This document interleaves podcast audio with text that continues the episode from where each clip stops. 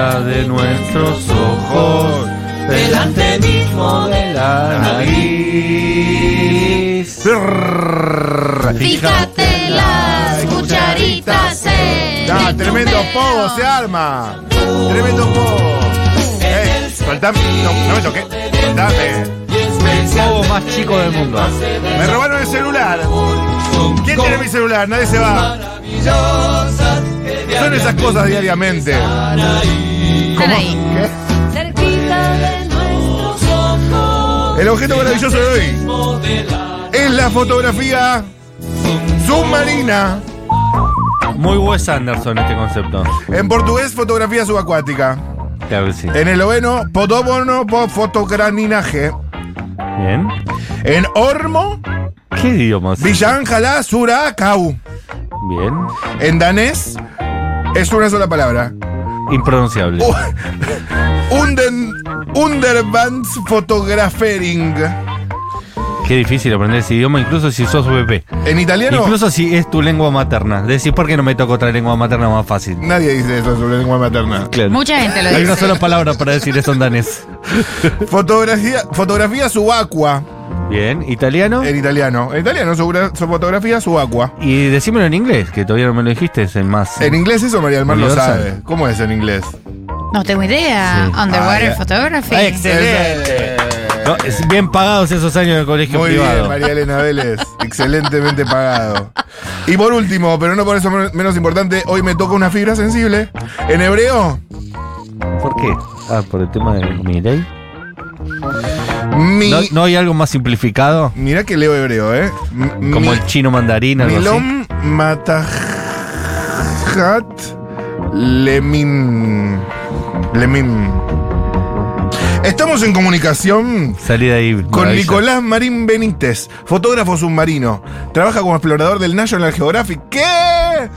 Y ganó el premio EPOTI, Environment- Environmental Photographer of the Year, por la categoría Recuperando la Naturaleza con un trabajo denominado Corales de Noche. Ay, qué genio. espectacular. Hola Nicolás, ¿cómo estás? Buenas, ¿cómo va todo? Por acá muy contento. Ah, se te nota re contento. Salud, campeón, masacraste en el concurso ese. Hoy, siempre, siempre. Argentina representando en la casa, siempre. Oh, shit, in the bro. house. Oh, fucking shit. Escuchame una cosa, ¿con qué, ¿con qué fue que les rompiste locote a esos eh, de otros países? ¿Con qué coral? ¿Con qué cosa ¿Con de qué- coral? ¿Cómo fue? Par- par- participaron, empezó la jugada, sacó del arco. No, eh, eh, empezó en Aruba, en Aruba, en una isla del Caribe. Amo Yo Aruba. estaba en una expedición. Bueno, y estaba en un museo nocturno, en un museo a las 11 de la noche. no- Me tiré con un amigo. Y en ese momento era la primera vez que me tiraba con una luz ultravioleta. Es decir, en el océano siempre te tirás de noche, ¿no? Con linterna, porque donde apuntás se ve, donde no apuntás no se ve nada. Es Claro. realmente eso. Y, y entonces, bueno, ahí cuando empecé a ver había mi- mucha bioluminiscencia, como bichito de luz, pero para abajo del mar, hablando más como en criollo. Y, y entonces ahí empecé a ver y dije, no, esto que estoy viendo con mis ojos es realmente algo único. ¿Cómo puedo, capaz, trasladarlo a la cámara? Y realmente es muy difícil porque es algo que en las cámaras no, no se ve mucho. Y entonces apliqué la técnica que es larga exposición, ¿no? Como la misma técnica que se fotografía las estrellas, pero para abajo del agua. Y la verdad que salió un resultado hermoso, terminó saliendo toda la luz que yo quería, terminó saliendo todos los colores que yo quería, eh, y con un impacto como realmente increíble en la gente. Claro, yo creo que la fotografía termina ganando por la técnica más que por la foto en sí, porque a mí me gustan a nivel personal muchas más otras fotos mías. Sí, que pero esas, algo- algo- por algo- la técnica. Será menos mala que las demás tus fotos, ¿sabes? Escucha- No, no, no, pero digo ahora a nivel personal, técnica, digo, ¿no? a mí me gustan más otras mías, pero Claro. digo, bueno, le habrá gustado más la técnica. Esto es radio, así que es un desafío complejo lo que te propongo. Para mí es como Ah. el cielo abajo del agua lo que logró Eso.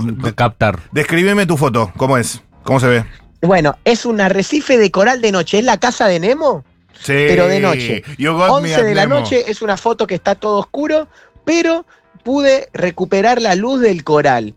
En la luz del coral pueden ver mucha textura, eh, colores verdes y medio celestes. Y bueno, más o menos imagínensela que es por ahí. Ahí la googleé. Pero Ah, para, ¿y cómo, pero cómo hiciste? ¿Fue con, con la Muy luz linda. ultravioleta? ¿Cómo hiciste para poder capturar eso? ¿Dónde te entraba una fuente de luz? Porque la exposición es larga, pero ¿cómo? ¿O era lo- la sola bioluminiscencia de los bichitos?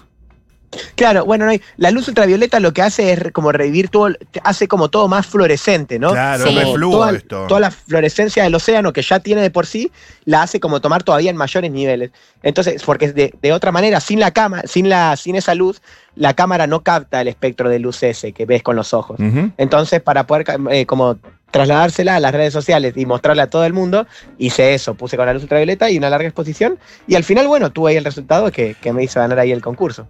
¿Y qué? Perdón, eh, última mía, pero. eh, no, está bien. En ese mismo concurso, ¿qué otras fotos salieron quizás en el segundo y tercer puesto? Cogidos. Bueno, ahí, ahí, por ejemplo, la- el segundo lugar, si mal no recuerdo, era una foto de un, un hombre de la India, creo, que era en un campo eh, que con, una, con unas vacas que estaban atravesando un campo inundado, porque claro, el, el Environmental Photographer of the Year es el, como el mejor fotógrafo de naturaleza del año, ¿no? Mm. Entonces ahí eh, lo que destacan es como diferentes causas como de cambio climático, por ejemplo, de hielos, otro. eh, y, este, y en este el segundo lugar, por ejemplo, fue de un campo inundado con inundaciones que pasaban los caballos ahí a- alrededor del monte.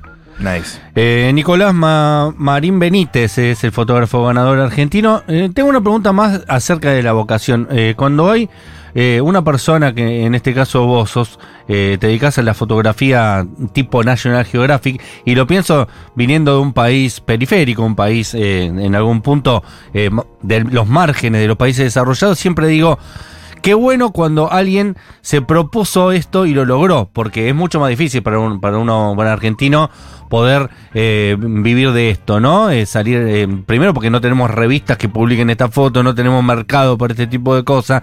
Necesariamente tenés que viajar, tenés que hacerte contactos, es decir que 100%. incluye un montón de otras eh, complejidades que un holandés, por ejemplo, quizás no tendría o un norteamericano. Eh, así que cuando yo veo a alguien que, que logró vivir de lo que le gusta, eh, la admiración es triple. Sí, yo creo que sí, y ahí está también un poco porque me remonto mucho al Nico de 7, 8 años, que yo nací en San Miguel, provincia de Buenos Aires, ¿no? Y el mar más cercano tenés a 500 kilómetros capaz Mar del Plata, ¿no? Y es un mar que ni siquiera es que hay tiburones o ballenas o que realmente puedas bucear, ¿no?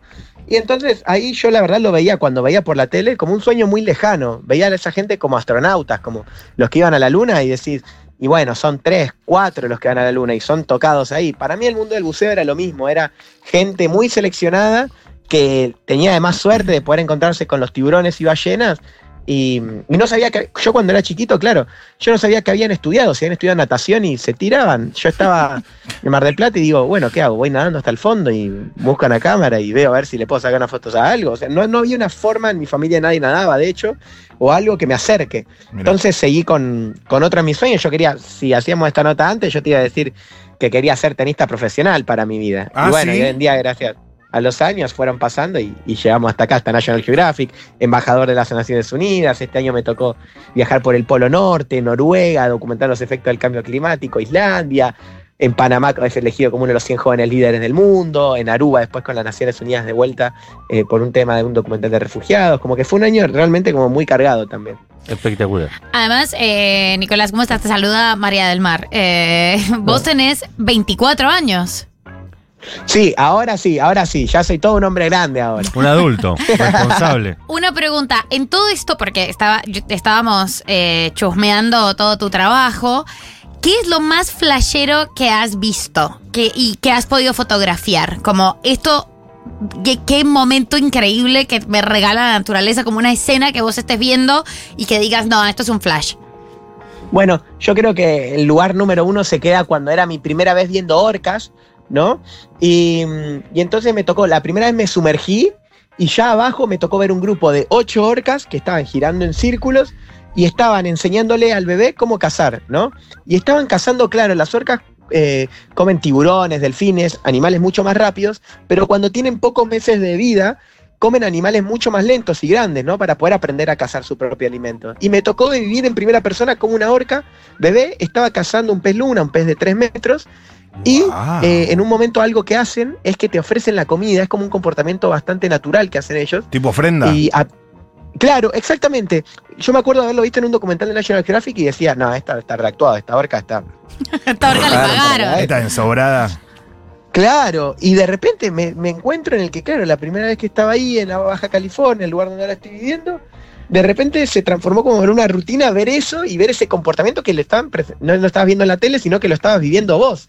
Yo ahora siento que, que de, de la tele, cuando veía así con 7, 8 años y decía, ¿cómo estos locos hacen para poder estar ahí? Y de repente traspasé la pantalla, me tiré de clavado al televisor, la traspasé y ahora soy yo quienes le muestran ese contenido a muchos chicos, familias, bueno, y toda la comunidad, ¿no? Por las redes sociales. Y te iba a preguntar por qué pensás, pero capaz que lo sabes. ¿Por qué las orcas nos ven a los seres humanos como eh, personas a quien le ofrecen la comida y no como posibles comida? Bien, bueno, en cuanto no nos ven como posible comida, porque tenemos huesos duros y muy poca grasa, ¿no? Entonces eso ya lo distinguen. Es como cuando vos vas a agarrar capaz, por más hambres que tengas, y no te vas a comer capaz algo muy, muy pequeño o un pedazo de metal, ni por más hambre que tengas, ¿no? Entonces, para, la, para todo el reino animal del océano, específicamente también para los tiburones incluye, eh, no, no les parecemos atractivos, no somos ricos, tenemos poca grasa, huesos muy duros, entonces no nos ven como posible amenaza. Sí, después pasa de que algunos son más territoriales, tienen diferentes personalidades, eso Claro. es verdad. Entonces es más saber detectar uno, como con el sentido común, saber detectar en qué situación se encuentra. Que eso se lo va entrenando con horas en el agua. Nico, eh, ¿cómo llegaste a National Geographic? Bueno, ahí claro, yo cuando, cuando me había dedicado al tenis, me, de los 8 hasta los 18 años, me, yo quería ser tenista profesional, pero sabía que llegaba Nadal, Djokovic y Federer, ¿no? Y había millones en el camino que habían quedado. Y entonces a mí me daba mucho miedo no poder llegar a ser tenista profesional. Entonces ahí fue que a los 18 había que elegir el famoso qué seguir, qué hacer, y me dio mucho miedo. La primera vez que sentía miedo y me paralizó. Y decidí dejar el tenis ahí en ese momento. Me sentí muy frustrado. Y ahí cuando dejé dije, bueno, voy a tener que empezar de vuelta y con algo, con algo más. Y no quería tampoco meterme en una carrera. Y ahí fue que entonces me empecé a notar en cursos de creatividad, innovación, marketing, cine. Y ahí fue que empecé a ver en la fotografía capaz un- una, una pasión que no la, no la estaba teniendo en otras cosas. Y ahí me metí en el mundo de la agencia, no me gustó la rutina. Y en ese momento, en el, lugar que yo estudié, mandaban todo el tiempo propuestas de trabajo. Y en esas propuestas de trabajo buscaban un fotógrafo submarino y alguien que administre las redes sociales para una escuela de buceo en Cozumel, México. Y yo mandé mi solicitud, pero nunca había buceado en mi vida.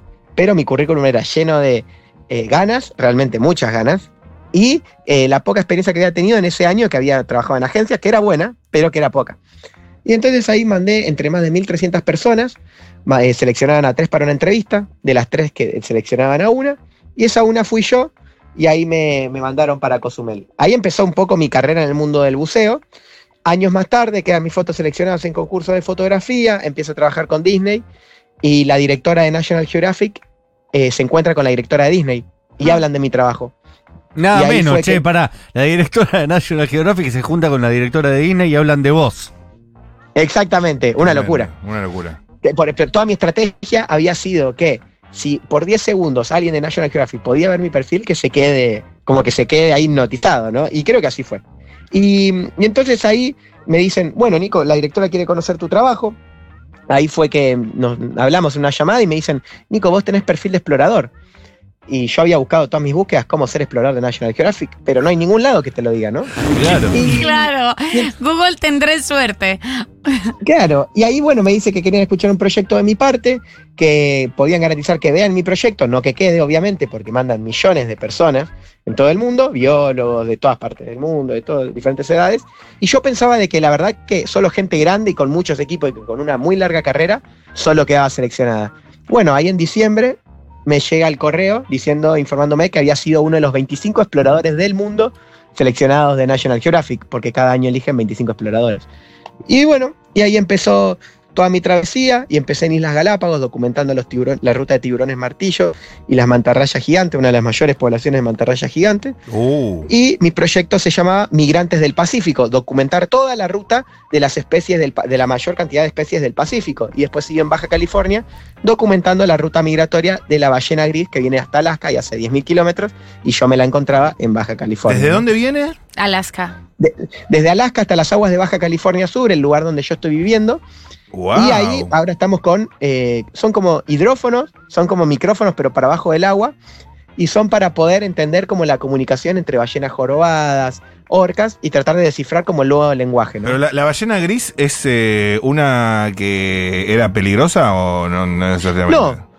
No, no, no, no. La ballena gris es una ballena que está- se mueve en pocas en aguas de poca profundidad. De hecho, también eh, come crustáceos, a diferencia de las otras ballenas que filtran y van en la capa de agua. Estas van al fondo marino y rascan así como la arena y de ahí ¿Cómo, como cómo, cómo, cómo? O sea, van hasta Fondo del mar. al fondo del mar y raspan como con los dientes. Exacto, con barbas. Las ballenas no tienen barbas. O sea, las ballenas, vamos a- mira, esta, es- esta es una buena clase y un buen aprendizaje. A Se ver. dividen el grupo de, lo- de los cetáceos en misticetos y odontocetos. Misticetos, vamos a decir, barbas. Odontocetos, odontología, Dientes. dientes, ¿no? Entonces, ahí viene los misticetos, tenemos todas las ballenas, ¿no? Todas las ba- ballenas jorobadas, ballena gris, ballena azul, todos los tipos de ballenas son misticetos porque tienen barbas, no tienen dientes. No tienen dientes. Ok. Claro, tenemos al otro grupo, los odontocetos, que son los delfines. Por eso la orca, por ejemplo, no es una ballena, es un delfín, porque tiene dientes. Mirá. Es un Y por eso ríen y y uno lo identifica con una sonrisa porque tienen dientes, así de sencillo. La, orca es un delfín. Eh, sabemos que te tenemos que dejar, eh, No Nicolás Marín Benítez. Eh, dijiste que vivís en Bajo, Bajo California Sur y mi mente de porteño que miró mucho Canal 13 a las 12 de mediodía me lleva a pensar que vivís en la Tierra del Zorro. Algo, es bastante, es una mezcla entre desierto, Océano Pacífico y el Golfo de California. Esto pertenece a México y hay cactus, hay ballenas. Yo nunca estuve en un lugar que, y eso que estuve viajando ahora, pero que Claro. tenga tanta, tantas especies, ballenas, delfines. Medio Breaking Bad, ¿o no? Claro, claro, una especie, una onda así. Más costera, más progresista. Un Breaking Bad donde la gente vota al Partido Demócrata. Te agradecemos un montón, te felicitamos. A mí me dan de, de vuelta. Yo no sabía que encima había venido de, de un barrio. Pensé, viste, muchas veces también, eh, a veces eh, la suerte de haber nacido en una familia o tener una educación que te conecta con gente, te hace también tener eh, mayor accesibilidad a distintos sectores. Pero encima, habértela hecho toda vos solo de abajo, sin una familia que tuviera los contactos, Claro. eh, vale cuatro. Si te dije que valía tres, ahora vale cuatro. Qué genio, qué genio. Muchas gracias de verdad, muchas gracias de verdad. Y a toda la gente que, bueno, que quiere ver el trabajo y los invito a seguir en las redes sociales. Ahí siempre publico todas las fotos y videos. ¿Cómo es? Eh, arroba Nico Marín B larga, Nico Marín B. Mi apellido es de verdad, no es que Marín por el mar o algo así. O Marino, no, Nico Marín B. De Benítez. De Benítez, así que un B larga. Oh. Ahí va, exactamente. Ahí pueden en todas las redes sociales y siempre abierta a todo tipo de preguntas y respondo. Ah, mira, eh, te vamos a, a preguntar de todo entonces. Gracias. Nico. Ah, un abrazo enorme, chicos. Gracias por la buena onda, de verdad. No, gracias a vos Gracias y a vos, felicitaciones de vuelta. Sos el uno. Yo soy el uno. Dios te. Técnicamente sos el uno. No, verdaderamente sos el Mira, uno, claro. En, en todo lo que eh, es eh, Environment Photographer of the Year, sos el uno. No, y aparte, eh, un casting de 300 personas ganó, después va casting, un- una búsqueda laboral de 300 Pero personas no ganó. es una joda ser un explorador de National Geographic. Que hable la dueña de Disney con la dueña de National de Geographic vos, de vos. es un sueño total y absoluto. que Es las orcas te den de, su, su presa. ¿Querés comer con nosotros? Le Claro, dijo. te ofrezcan, no, es espectacular. Y el trabajo es hermoso, lo estaba chumeando y es espectacular. Yo resería Ay, boludo, explorador. qué ganas de ser explorador de la National. Geographic. ¿Cómo Mal. Igual había pocos lugares. Yo mirá, mirá Hay que ser bueno de verdad. Mirá a Bear Grylls. A prueba de todo.